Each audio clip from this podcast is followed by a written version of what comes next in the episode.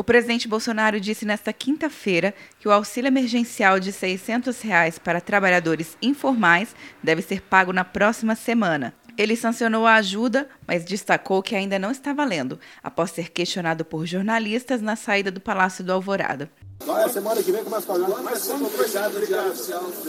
Eu assinei ontem, estamos aguardando pensar outra medida provisória, porque não adianta dar um cheque sem fundo. Você não pode, a burocracia é enorme.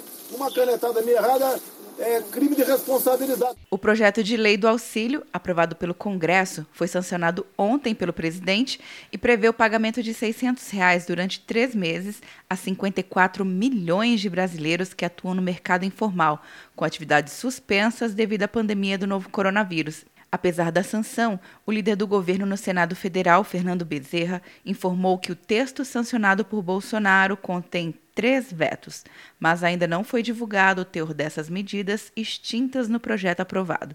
Quer um ano sem mensalidade para passar direto em pedágios e estacionamentos? Peça a Veloy agora e dê tchau para as filas. Você ativa a tag, adiciona veículos, controla tudo pelo aplicativo e não paga mensalidade por um ano. É por tempo limitado. Não perca. Veloy. Piscou, passou. De Brasília, Luciana Castro.